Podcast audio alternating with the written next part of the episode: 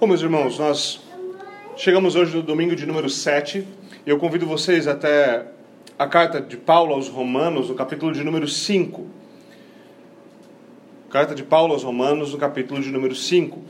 Na semana passada, no domingo 6, nós vimos quais eram as qualificações necessárias para que a justiça divina fosse satisfeita, para que nós fôssemos novamente recebidos em graça. Escritura nos lembra que nós precisamos de alguém que seja ao mesmo tempo homem verdadeiro e justo, não apenas homem verdadeiro, mas justo, e também seja ao mesmo tempo Deus verdadeiro.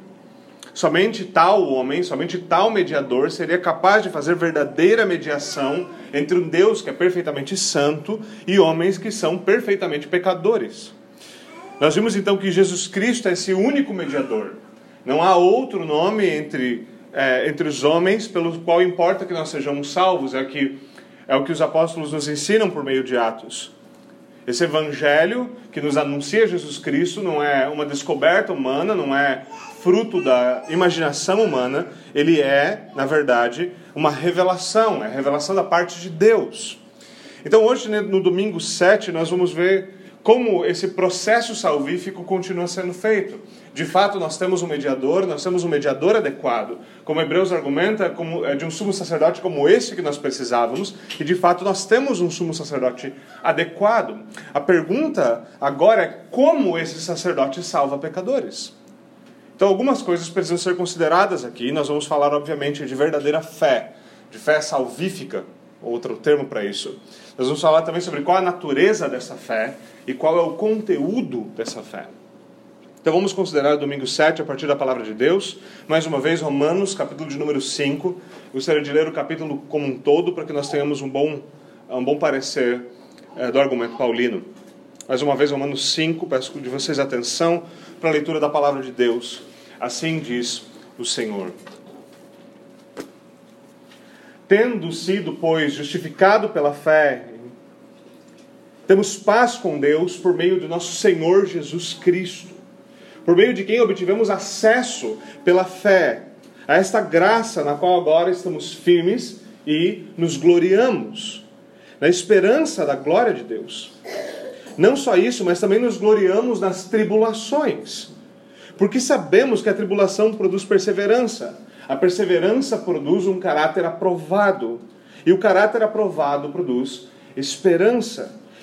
E a esperança não nos decepciona, porque Deus derramou o seu amor em nossos corações por meio do Espírito Santo que ele nos concedeu. De fato, no devido tempo, quando nós ainda éramos fracos, Cristo morreu pelos pecadores. Dificilmente alguém morreria pelo justo. Dificilmente alguém morreria pelo justo. Embora pelo homem, pelo, pelo homem justo, embora o, pelo homem bom alguém tenha coragem de morrer, não morreria, contudo, pelo homem injusto. Mas Deus demonstra o seu amor por nós. Cristo morreu em nosso favor, enquanto nós ainda éramos pecadores. Como agora fomos justificados por seu sangue, muito mais ainda por meio dele seremos salvos da ira de Deus. Se quando éramos inimigos de Deus, fomos reconciliados com Ele mediante a morte do seu Filho, quanto mais agora, tendo sido reconciliados, seremos salvos por sua vida. Não apenas isso, mas também nos gloriamos em Deus, por meio de nosso Senhor Jesus Cristo, mediante quem recebemos agora a reconciliação. Portanto, da mesma forma como o pecado entrou no mundo por um homem, e pelo pecado a morte, assim também a morte veio a todos os homens, porque todos pecaram. Pois antes de ser dada a lei, o pecado já estava no mundo, mas o pecado não é levado em conta quando não existe a lei. Todavia, a morte reinou desde Adão até Moisés. Mesmo sobre aqueles que não cometeram um pecado semelhante à transgressão de Adão, o qual era um tipo daquele que haveria de vir. Entretanto, não há comparação entre a dádiva e a transgressão. Pois se muitos morreram por causa da transgressão de um só, muito mais a graça de Deus, isto é, a dádiva pela graça de um homem só, Jesus Cristo, transbordou para muitos.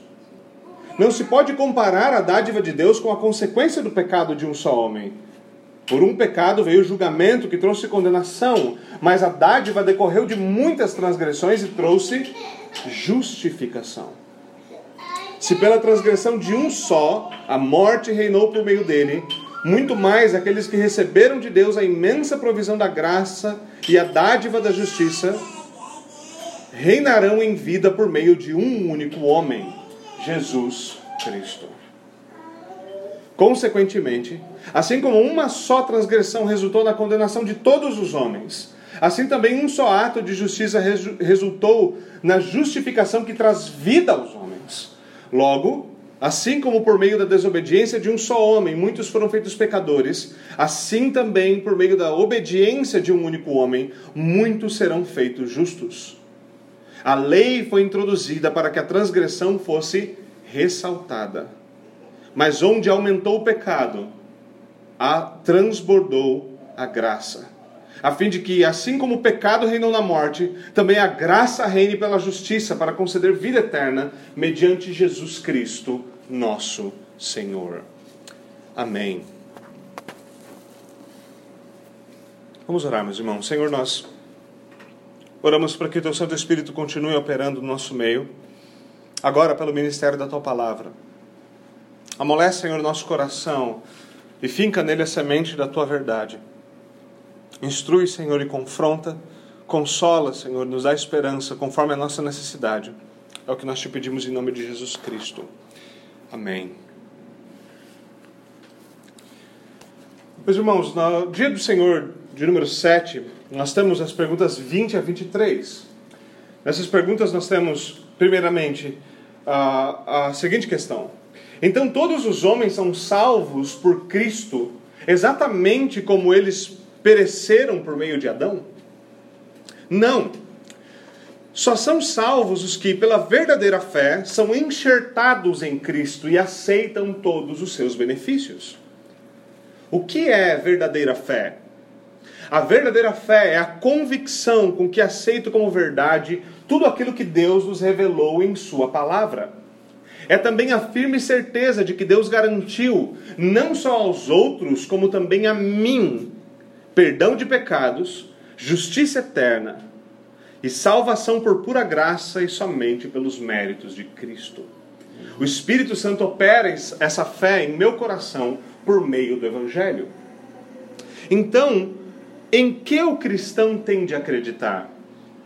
em tudo que nos está prometido no Evangelho e que nos é ensinado resumidamente pelos artigos da fé cristã universal e indubitável. Quais são esses artigos? Eu creio em Deus Pai Todo-Poderoso, Criador dos céus e da terra, e em Jesus Cristo, seu único Filho, nosso Senhor, que foi concebido pelo Espírito Santo, nasceu da Virgem Maria, padeceu sob Pôncio Pilatos, foi crucificado, morto, sepultado desceu ao inferno. No terceiro dia, ressurgiu dentre os mortos. Subiu ao céu e está sentado à direita de Deus Pai Todo-Poderoso, de onde há de vir para julgar os vivos e os mortos. Eu creio no Espírito Santo, na Santa Igreja Universal de Cristo, na comunhão dos santos, na remissão dos pecados, na ressurreição do corpo e na vida eterna. Amém. Bom, meus irmãos, como nós já temos aprendido, e nós acabamos de ouvir, na verdade, pelo nosso texto, quando nós olhamos para Adão, nós vemos que em Adão todos os homens se tornaram corruptos. Nós não herdamos apenas a corrupção de Adão, mas nós também andamos no mesmo caminho que Adão andava. Nosso texto nos diz que o pecado entrou no mundo por um homem e pelo pecado a morte. Assim também a morte veio a todos os homens porque todos pecaram. A realidade então é que Adão é, como nós costumamos chamar teologicamente, de o representante federal de todos aqueles que nascem debaixo do sol, com uma única exceção: o nosso Senhor Jesus Cristo. Adão é a figura representativa, Adão é o representante federal, o cabeça federal. Da mesma forma, o nosso texto diz que, assim como por meio da desobediência de um só homem, muitos foram feitos pecadores, assim também, por meio da obediência de um único homem, muitos serão feitos justos. Jesus Cristo quando nós usamos a linguagem de Paulo em 1 Coríntios, pode ser considerado aquilo que nós chamamos de um segundo ou último Adão. Ele é também um representante federal. Ele é um mediador, ele é também um cabeça pactual. Então nossa pergunta levanta, a nossa pergunta 20 levanta uma questão interessante. Todos, se todos pereceram por meio de Adão, todos são salvos imediatamente por meio de Cristo. Por mais que algumas vezes nós possamos achar essa pergunta tanto quanto simples, e achar, bom, não é uma equivalência de um para um, não é porque todos pereceram em Adão que necessariamente todos têm que ser salvos por Cristo. A pergunta, na verdade, toca essa questão da representatividade de uma maneira muito importante, de uma maneira muito fundamental. Nós poderíamos reformular a pergunta da seguinte forma: a mediação de Cristo, a representatividade de Cristo, o fato de que Cristo é o cabeça o segundo Adão, cabeça do seu povo, elimina a representatividade do primeiro Adão? Uma vez que Cristo vem como segundo Adão, tudo aquilo que está atrelado ao primeiro Adão se encerra? Ora, se a resposta for positiva, então necessariamente todos os homens, cabeça por cabeça, em toda a história, têm de ser salvos. Mas como nós vemos, a nossa resposta aqui é negativa. Nem todos os homens são salvos. Ou seja, a mediação de Cristo, ela não põe fim à representatividade de Adão. E esse então é o cerne da questão. Todos os filhos de Adão precisam de um novo representante, precisam de um mediador. Eles precisam de alguém que intervenha entre eles no primeiro Adão, em pecado e um Deus santo. É necessário um novo representante.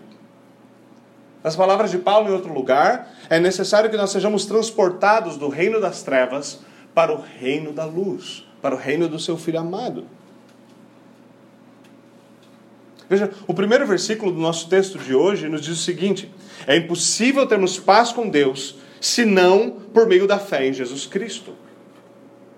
Tendo sido justificados pela fé, temos paz com Deus por meio do nosso Senhor Jesus Cristo. Nas palavras da nossa primeira resposta, então, só os que foram unidos a Cristo, a palavra que o nosso catecismo usa é enxertados, somente os que foram enxertados ou unidos a Cristo pela fé é que são salvos. Esse é, o, esse é o cerne da questão. Esses que estão unidos a Cristo pela fé desfrutam de todos os benefícios conquistados pela vitória de Cristo na cruz. Tudo aquilo que Cristo recebeu como uma recompensa pela sua vitória, pela sua obra perfeita na cruz. Todos aqueles benefícios são nossos quando nós estamos unidos a Cristo pela fé. Isso quer dizer que se nós não temos fé, nós continuamos sendo representados pelo primeiro Adão. E, portanto, nós estamos debaixo de toda a maldição do pecado. Veja, com isso, e essa é uma nota importante, uma nota teológica, talvez um disclaimer teológico importante. Eu não quero dizer aqui com isso que Adão, pessoalmente, a pessoa de Adão, continuou debaixo da condenação por toda a sua vida e foi condenado. Eu não acredito que Adão foi condenado. Não quero dizer que isso é um problema de Adão pessoalmente apenas, mas uma, como uma figura representativa. O que eu quero dizer é que, para que o próprio Adão, o primeiro deles, tenha sido salvo, é necessário, foi necessário que ele tivesse fé no segundo Adão que foi prometido assim que ele caiu. Para que ele fosse liberto da condenação do seu pecado, da condenação a qual ele sujeitou toda a sua posteridade, ele mesmo teve de ser unido a Cristo pela fé. A linguagem do enxerto do nosso catecismo é muito, muito interessante. Perceba, quando nós falamos de enxerto, nós estamos normalmente falando de árvores, de, de plantas. A ideia é a seguinte: se nós continuamos ligados a uma árvore morta, então os nossos ramos, eles também, eles, eles sugam daquela mesma morte. Eles não têm vitaminas, eles não têm proteínas, eles não têm vida. E por não terem vida, eles não podem produzir fruto. Eles permanecem mortos enquanto estão ligados a uma árvore morta. É necessário que, seja, que haja um enxerte numa árvore que tenha vida, para que vida possa ser comunicada aos ramos e para que esses ramos possam frutificar novamente.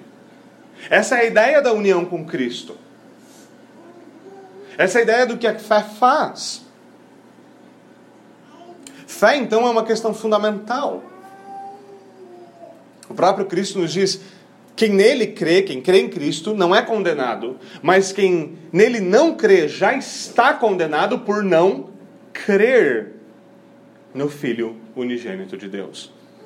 A salvação, mais uma vez, só é possível mediante a fé em Jesus Cristo, porque por meio da fé nós somos unidos a Ele, nós somos enxertados a Ele. Outra linguagem que Paulo usa é a, imagem do membros, dos membros e do corpo.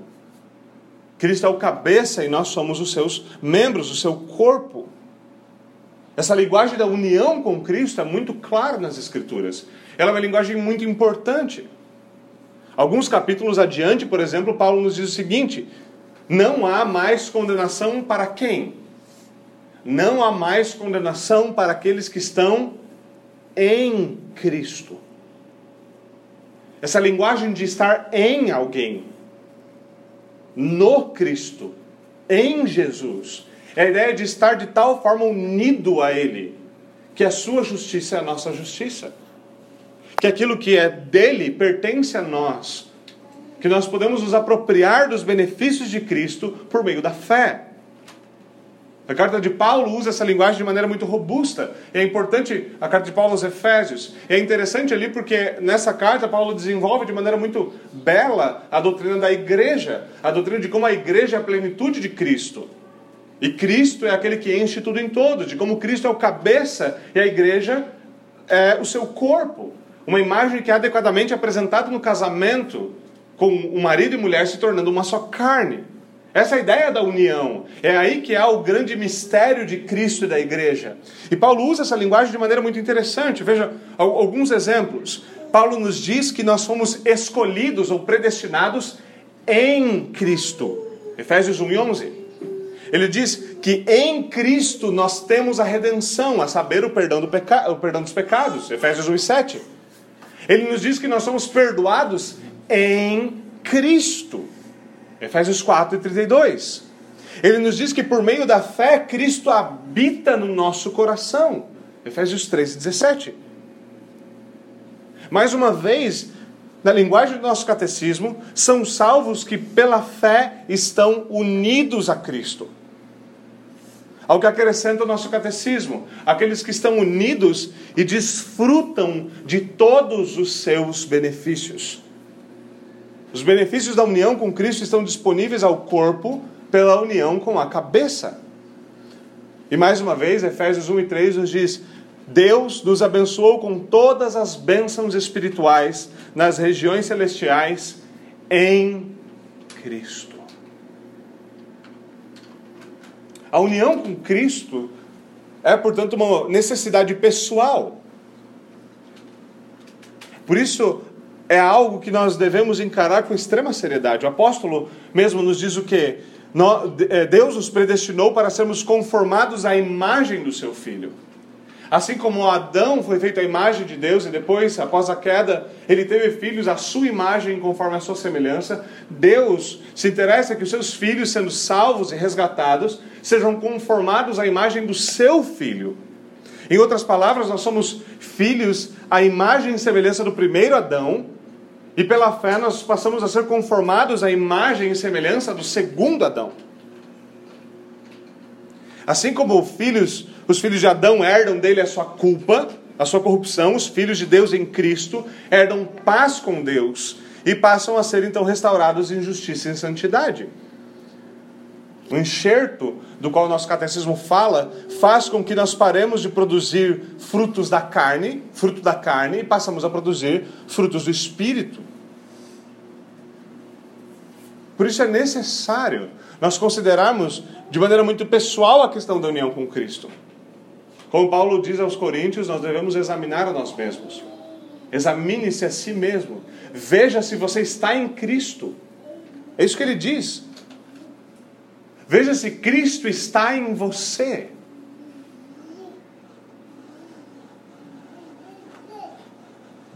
O que nós esperamos, naturalmente, é que, pela fé, a vida de Cristo flua em nós e frutifique em nós. Mais uma vez, então, salvação só é possível mediante união com Cristo. É necessário estarmos unidos a um novo representante. Agora, a pergunta natural é como essa união acontece? Como é possível que eu seja unido? Ou como é possível deixar de estar no primeiro Adão para estar no segundo, deixar do primeiro Adão para estar em Cristo? Como já foi anunciado, isso só é possível mediante a fé. Por meio da fé, nós somos unidos a Cristo, esse é o argumento fundamental, mas que tipo de fé produz tal união? Nós sabemos que há diferentes tipos de cola, diferentes tipos de cola colam diferentes tipos de material. Você não pode pegar uma cola para madeira e tentar colar papel com ela. Talvez até você possa, mas o resultado não vai ser exatamente esperado. Certamente não pode pegar uma cola para papel e tentar colar metal com ela. Não vai funcionar. É importante nós entendermos como tal união acontece, como essa, co essa colagem, como essa união fundamental acontece. Nós podemos argumentar de maneira muito simples que união com Cristo só é possível por meio de verdadeira fé. Mas então a pergunta vai ser imediatamente: o que é verdadeira fé? O que é verdadeira fé? A resposta 21 nos diz que verdadeira fé é, em primeiro lugar, primeira, verdadeira fé é, em primeiro lugar, estar convicto de tudo que Deus revelou em Sua palavra. Estar convicto de que tudo aquilo que está contido na palavra de Deus é verdade. Veja, aqui é mais um paralelo interessante. No primeiro pecado, o que nós vemos em Adão e Eva é exatamente o contrário disso. É a falta dessa fé. Eles assumiram que o que a serpente estava dizendo era verdadeiro. Eles desprezaram a palavra, a ordenança, a promessa e a ameaça de Deus. E assim, eles assumiram Deus como mentiroso e a serpente como falando a verdade. Deus havia ordenado que eles não comessem do fruto proibido, e caso eles comessem, eles morreriam por causa da desobediência. E eles escolheram dar ouvidos ao diabo. E eles descobriram então que o diabo de fato é o pai da mentira que ele mente desde o princípio. E que Deus é o Deus de toda a verdade.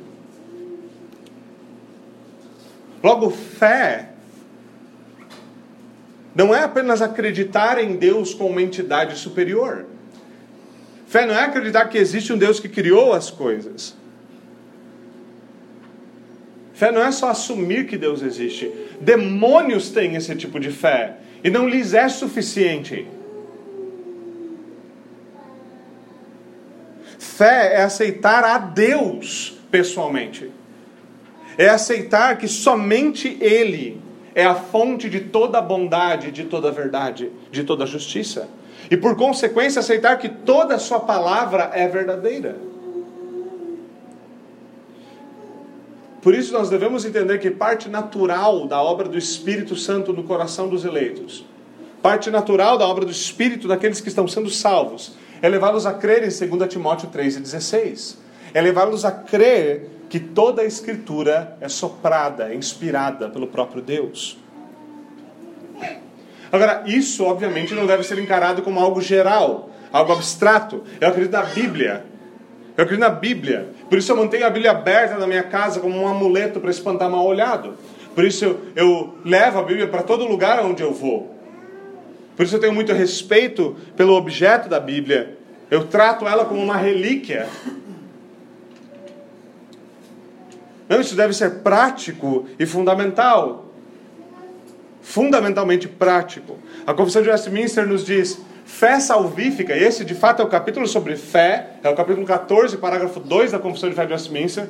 Nos diz com clareza: fé salvífica é prestar obediência aos mandamentos de Deus, é temer as ameaças de Deus e é abraçar as promessas de Deus.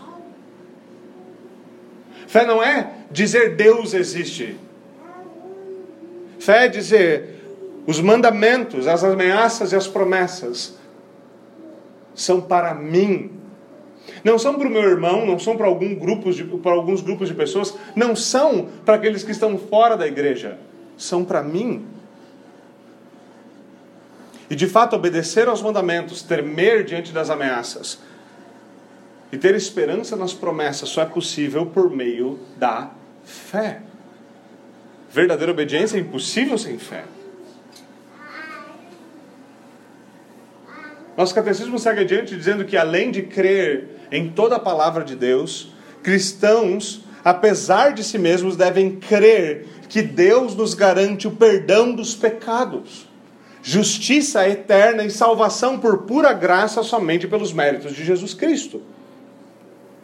Veja, mais uma vez, pela fé eu sou unido a Cristo e nele todas estas coisas me são garantidas. Todas essas coisas não se tornam uma possibilidade por meio da fé. Quando eu creio, justiça não, é, não, é, não se torna possível ser justo. Quando eu tenho fé, quando eu creio, não é possível acessar o perdão. Quando eu creio em Cristo, estas coisas são minhas por causa da união com Cristo. Porque Ele morreu pelos meus pecados, eu tenho garantia do perdão. Isso deve ser entendido pessoalmente dessa forma. Porque Ele viveu uma vida perfeitamente justa.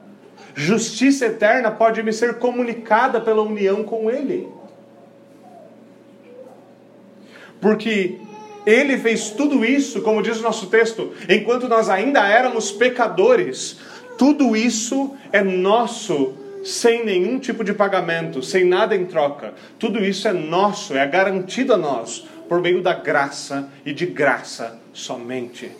Não por meio de obras, para que ninguém se glorie. Isso é importante para que nós percebamos que Cristo é o objeto da fé. A fé verdadeira abraça Cristo. Isso é importante para que nós vejamos e prestamos atenção na linguagem bíblica de que a fé é um meio, a fé é um instrumento. Por isso os reformadores insistiram tanto em falar da instrumentalidade da fé. Isso quer dizer que nós não cremos que a fé por fé salva, que ter fé na fé salva. Como disse B.B. Warfield, um grande teólogo reformado, nós não cremos que a fé salva, nós cremos que Cristo salva por meio da fé. A fé, se não abraçar a Cristo, é, é incapaz de salvar. A fé, como outro teólogo colocou, a fé é como apenas braços. A fé são braços por meio dos quais nós abraçamos a Cristo. Cristo salva. Por isso não adianta nós termos fé em qualquer coisa. É necessário fé, pessoal, em Cristo. A fé é um instrumento pelo qual nós somos unidos. Ela é a cola, ela é o meio. E nós devemos entender isso. Isso é muito simples, nós entendemos isso com situações muito mais práticas da vida. Você tem, por exemplo, uma donzela num prédio em chamas, em apuros, e o bombeiro então vem correndo, coloca a sua escada no prédio, ele sobe o prédio pela escada e salva a menina, desce, desce salva a donzela, desce com ela pela escada. Pergunta: quem é o herói? A escada ou o bombeiro? Nenhum de nós tem dúvida sobre isso. Nenhum de nós acharia que seria de alguma forma útil parabenizar a escada ou o bisturi que salva um homem numa cirurgia. Isso não quer dizer que a fé não é importante. Isso quer dizer que a fé é um meio, mas que a fé deve abraçar a Cristo. E quando nós falamos de uma fé que abraça Cristo, isso não é uma experiência comunitária, não é uma experiência social, é uma experiência pessoal. O argumento aqui não é um argumento a partir do, individual, do individualismo. O argumento é um argumento a partir das escrituras que requerem de cada um de nós fé pessoal. Pessoal. Fé é convicção e certeza pessoal, não comunitária. Nosso catecismo nos diz: fé é a firme certeza de que Deus garantiu não só aos outros, mas garantiu a mim estas coisas. Fé não é crer que fulano de tal lá na igreja foi salvo. Fé não é crer que fulano de tal lá na igreja tem vivido uma nova vida. Fé não é crer que o casamento ou os filhos de fulano estão sendo moldados pelo pacto de Deus. Fé não é dizer que lá na igreja muita gente crê. Fé é convicção pessoal de que Deus garantiu a mim. Fé necessariamente nos fará sermos unidos a um corpo de cristãos. Fé faz com que cristãos se aglomerem em volta daquilo que eles creem. E vivam em comunhão, vivam em comunidade, vivam na igreja. Isso é muito simples. Assim como as mães vivem rodeadas dos seus filhos, esse é um argumento muito básico para o Dia das Mães. Assim como a mãe vive rodeada dos seus filhos, é natural que a igreja, que é a mãe de todos os crentes, seja sempre cheia dos seus filhos. A fé tem uma expressão comunitária, mas ela não é comunitária. Fé não é sobre fazer parte da comunhão dos santos enquanto eu duvido das promessas de Deus. Não se trata apenas de assentir a um ensino que não se aplica a mim. Deus salva? Sim, Deus salva. Não sei se ele me salvou, mas eu tenho certeza que Deus salva. Essa fé se assimila muito à fé demoníaca. Os demônios sabem que Deus salva, mas eles mesmos não são salvos. Eles mesmos não desfrutam disso. E quão terrível é isso? Nós vemos outras pessoas no, na, grande, na grande grupo chamado cristandade, de diferentes denominações, de denominações que nós consideramos, obviamente, algumas delas descambaram da fé. Nós vamos olhar até mesmo o próprio catolicismo romano. Nós vemos pessoas que dizem: Eu creio em Deus, eu creio na obra de Cristo, eu creio naquelas, naquelas coisas que nos são anunciadas, ainda que pela tradição da igreja, com algumas coisas bastante peculiares ali no meio. Mas pessoas que não têm certeza ou segurança da sua fé, que não podem descansar que aquelas coisas lhes pertencem. De fato, elas pertencem aos santos. Quem sabe se implorar a eles. Mas de que utilidade a fé se ela serve aos santos, mas ela não me comunica graça? Eu tenho certeza que João Calvino foi salvo, mas eu não sei bem o que acontece com a minha alma. De que utilidade nos é? Essas coisas também não são contagiosas.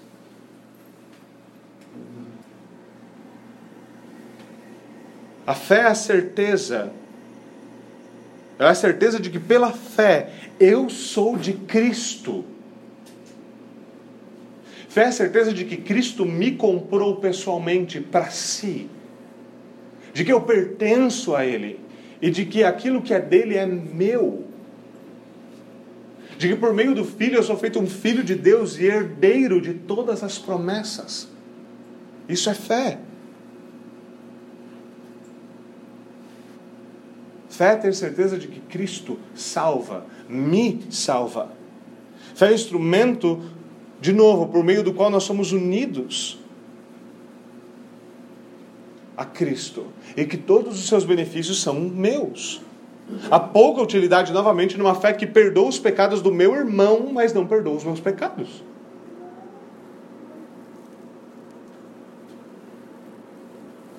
Eu creio que os pecados do meu irmão são perdoados, mas eu vivo com todo o peso do pecado sobre as minhas costas. Quantas lutas entre os cristãos, dentro do coração de cristãos, se dão por duvidar do perdão divino, por duvidar de que Deus é capaz de me perdoar. E nós queremos dizer ah, que isso é por causa dos meus pecados são muito grandes, esse é pecado, essa, essa dificuldade porque eu, eu falho constantemente. Não. Há uma dificuldade mais elementar aqui. Nós não cremos que Cristo é suficiente para perdoar os nossos pecados. Nós damos textos como os de hoje, onde abundou o pecado, superabundou a graça. E nós não cremos que nele está o perdão. Que Cristo perdoa pecados. Falta de fé leva necessariamente à falta de apropriação daquilo que Deus prometeu.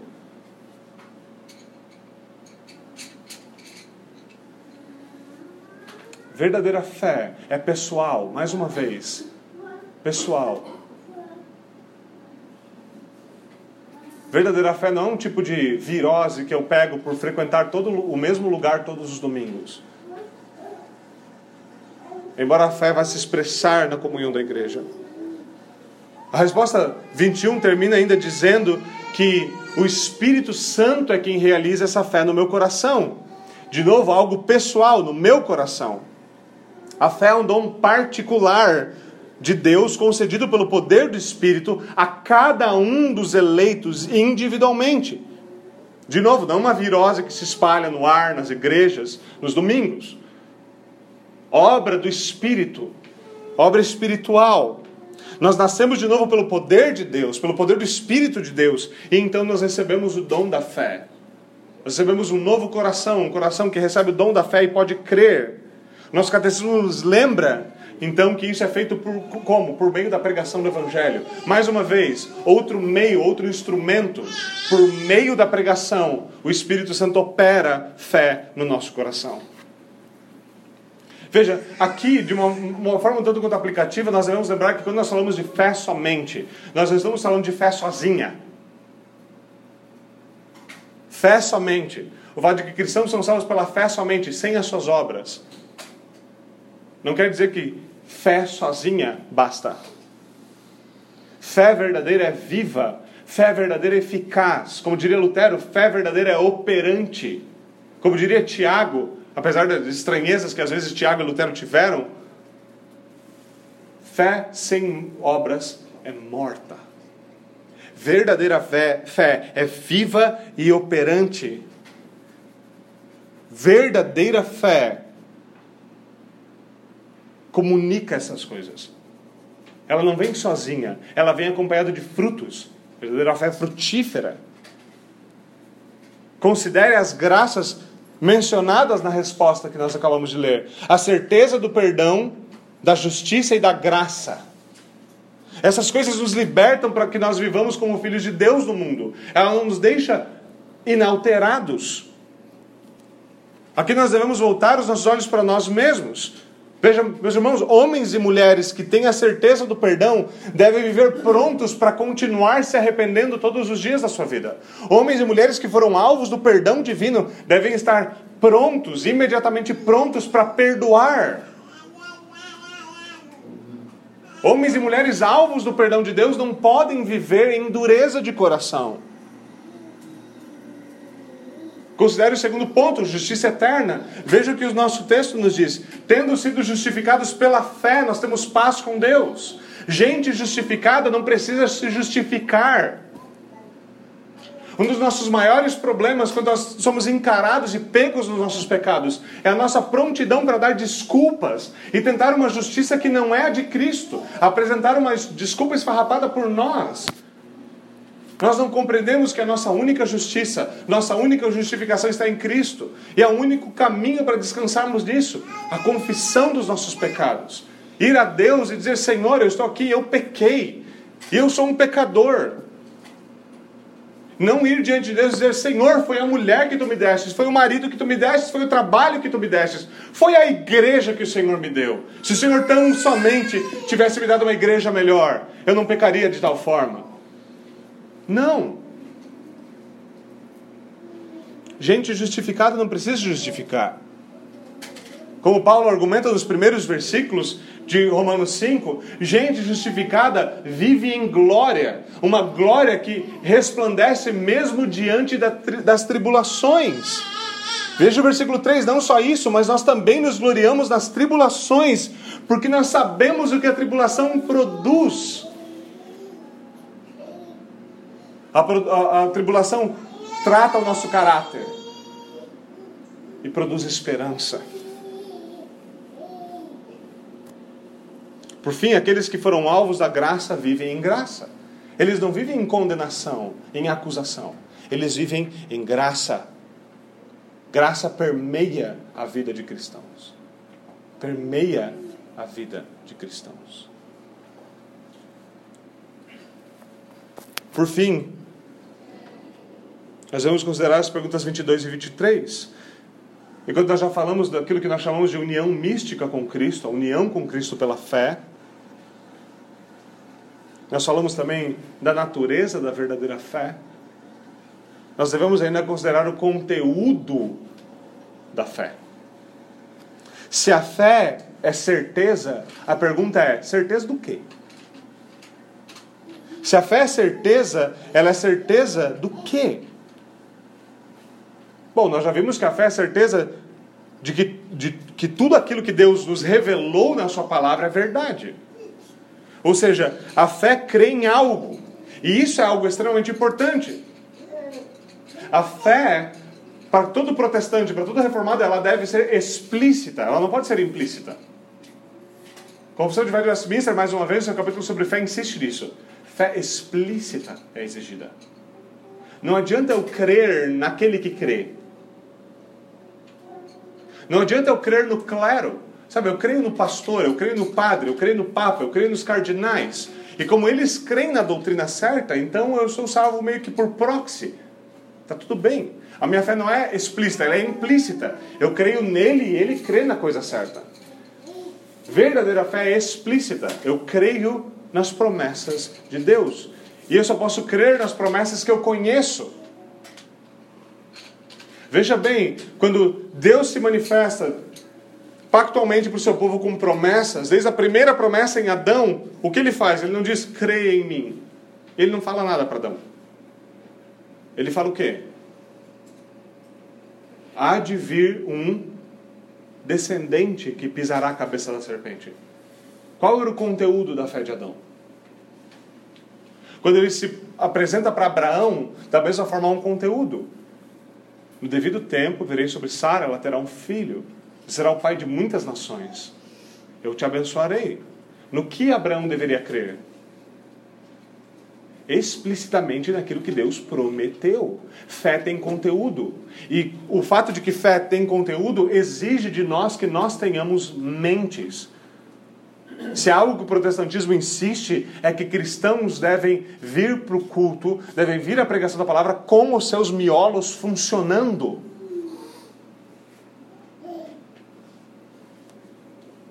Fé envolve a mente, envolve conhecimento, porque ela deve ser explícita. Como alguém já disse, né, Cristo morreu para tirar os nossos pecados, não para tirar a nossa inteligência. Algo muito diferente aqui. Cristo morreu para que nós pudéssemos conhecê-lo. Lembre-se, a vida eterna é conhecer a Jesus Cristo, o que foi enviado pelo Pai. Mais uma vez, cristãos creem em algo e por isso eles vivem de, uma determinada forma. Na pergunta 22, nós temos então um sumário geral do que se crê. Nós cremos em tudo que nos está prometido no Evangelho. Agora veja, naturalmente, nenhum cristão, por mais herético que ele seja, nem o pior herege, negaria isso, eu creio no Evangelho. Todas as seitas heresias que existem dizem eu creio no Evangelho.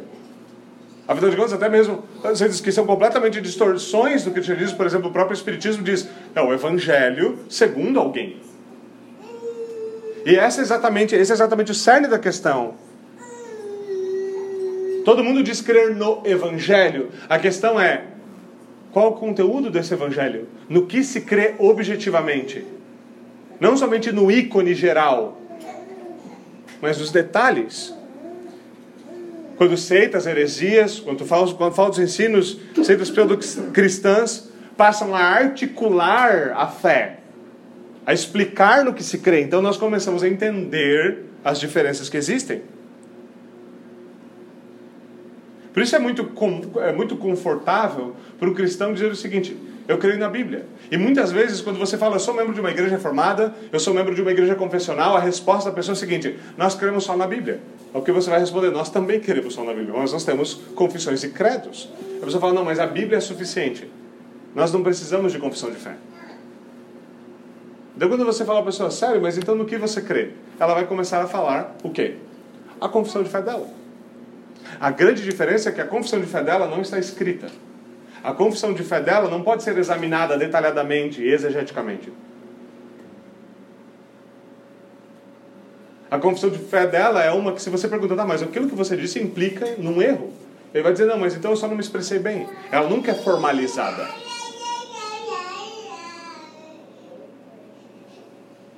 Mas, de fato, pessoas creem coisas diferentes sobre o que a Escritura ensina. Nossos, nossos instrutores, então, no catecismo, seguem adiante para nos apresentar um sumário adequado da fé. Eles nos dizem que o que é prometido no Evangelho nos é ensinado resumidamente pelos artigos da nossa fé cristã universal e indubitável. Esses 12 artigos são o quê? São os artigos que compõem aquilo que nós conhecemos como o credo apostólico. O credo apostólico. Nele nós temos um resumo das doutrinas cristãs fundamentais Doutrinas essas que nós passaremos os próximos domingos estudando e compreendendo numa estrutura trinitária: Deus Pai, Deus Filho, Deus Espírito Santo.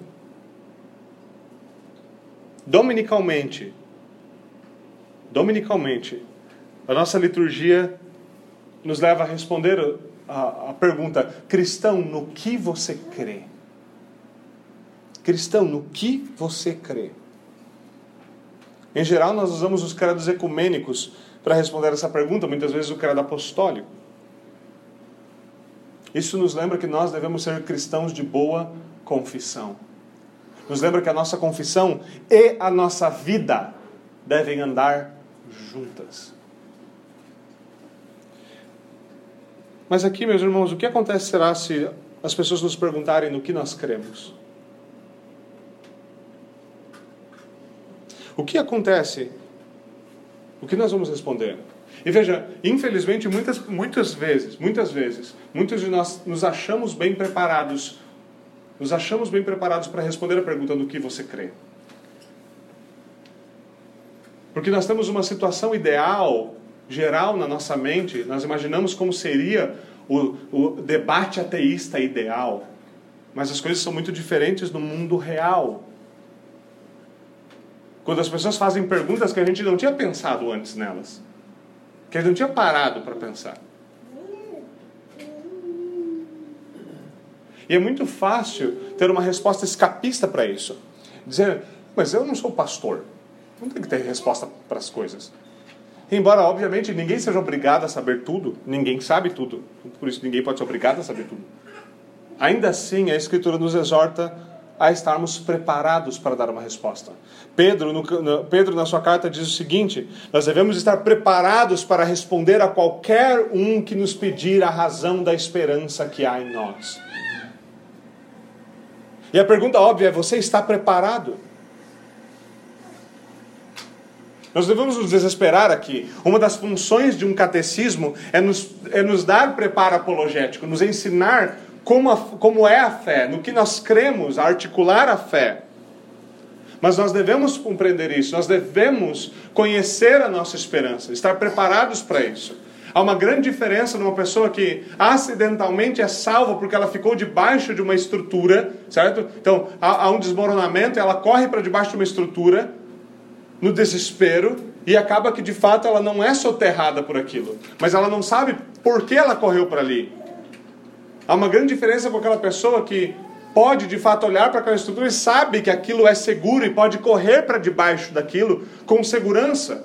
Essa pessoa pode não correr e salvar somente a si mesmo, ela pode dizer a outros e dizer a outros por que eles devem correr para lá. Nós devemos estar prontos para dar a, a razão da boa esperança. Agora, com isso, e essa é uma nota importante, Pedro não está nos dizendo que nós devemos ser como guerreiros selvagens, com lemas do tipo Deus Vult, acabando com os nossos inimigos na fé. Essa não é a ideia, obviamente. Não é que nós nos tornemos guerreiros do teclado e adoremos debater no Facebook, arranjar encrenca e tudo mais. Pedro não nos diz apenas aprendam apologética, aprendam a dar a boa razão da esperança. Pedro continua no mesmo texto ele fala: é necessário que nós tenhamos preparo para dar a boa razão da esperança que é em nós. Ele continua dizendo: façam isto com mansidão e respeito, conservando a boa consciência. Com mansidão e respeito, conservando a boa consciência. De forma que os que falam maldosamente contra o bom procedimento de vocês, porque vocês estão em Cristo, fiquem envergonhados das suas calúnias. Isso nos dava a reconhecer que muitos dos apologetas de hoje se esqueceram de ler as suas Bíblias. leram sobre a necessidade da apologética, mas não leram sobre como a apologética deve ser feita. Isso, infelizmente, às vezes acontece dentro das nossas fileiras, quando os irmãos tentam articular diferentes pontos de fé. Em vez de buscar a mútua edificação, parece mais que eles estão quebrando o pau. Isso é vergonhoso. Mas ainda assim, nós devemos considerar, nós, nós estamos preparados? Um dos grandes problemas que a tolice causa, a tolice moral causa em nós, é que nós achamos que nós estamos prontos, nós achamos que nós sabemos tudo, nós achamos que nós somos suficientes. Você quer saber se você está realmente preparado para dar razão da boa esperança que está em você? Pergunte a si mesmo se a sua confissão e o seu caminhar estão de acordo. Aquilo que você confessa encontra verdadeira expressão palpável aos outros na forma como você anda. Ou você crê num Cristo que é graça enquanto você é condenatório. Você crê num Cristo que é justiça enquanto você pratica o que é injustiça. Você crê num Cristo que perdoa pecados, mas você nunca se arrepende. Pior, você crê num Cristo que perdoa pecados, mas você nunca perdoa.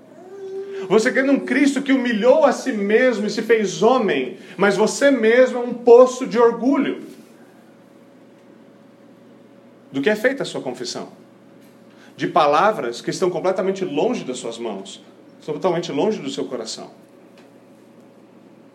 Sim, o meu argumento é que verdadeiros apologetas, verdadeiros defensores da fé, todo aquele que se põe, e especialmente publicamente, para dar a razão da sua boa esperança e dizer, eu falo em nome da verdade do Evangelho, deve ter uma vida que concorde com aquilo. Do contrário, tudo que é feito é um desfavor é destruir, nunca é construir. Ninguém constrói um muro reto com mãos tortas.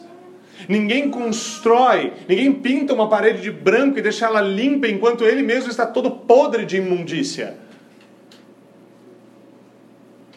Nós devemos olhar isso para isso dentro da igreja, dentro dos nossos meios, das nossas fileiras. O que nós estamos, nós queremos construir monumentos de piedade com vidas impiedosas. Que tipo de idiotice é a nossa?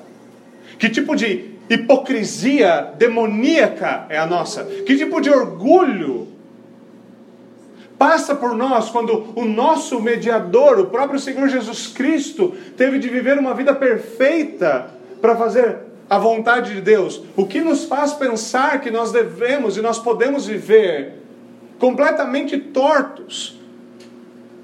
Sem nos sujeitar a Cristo e a Sua verdade, sem nos sujeitar à lei de Deus e continuar esbravejando a fé.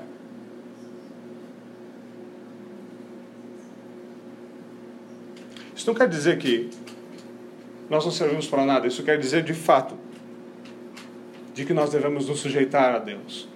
Nós devemos nos humilhar diante da poderosa mão de Deus. Nós devemos conhecer a Deus, crescer em graça e conhecimento, graça em conhecimento verdadeiro crescimento em graça e em conhecimento leva à maturidade espiritual, leva a uma vida que concorda com a confissão. Uma boa regra geral para nós é a seguinte: se você não vive tal coisa,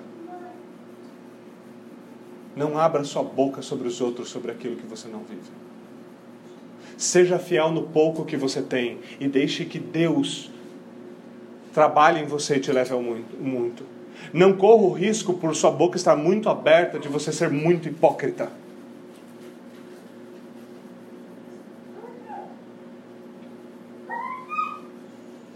É muito fácil nós pegarmos livros sobre família, nós pegarmos livros sobre educação, nós pegarmos livros sobre apologética, nós pegarmos livros sobre, sobre teologia e começarmos a falar de coisas que nós nunca provamos. É muito fácil nós pegarmos um livro de culinária e vermos pratos magníficos e falar: Meu, esse prato é tão gostoso. E qualquer um pode perguntar: Você já comeu isso? E com que tipo de cara você fica quando a resposta é não? Que tipo de orgulho besta é esse? Que nos leva a nos gabar de entendimento e experiências espirituais que nós não conhecemos. De falar como é maravilhoso viver uma família piedosa quando nós nunca vimos uma. Não porque não há nenhuma na igreja, mas é porque nós não estamos, estamos olhando para, família, para as famílias na igreja. Nós vamos olhar para a nossa.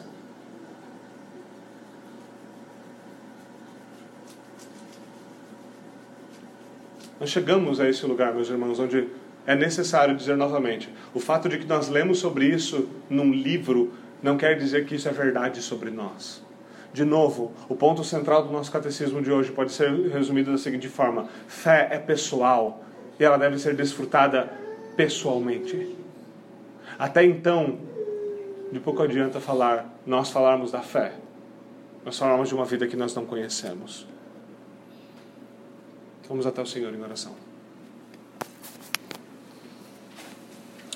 Senhor, nós te agradecemos pelo dom da fé, um dom que vem de ti, um dom que só tu pode nos dar.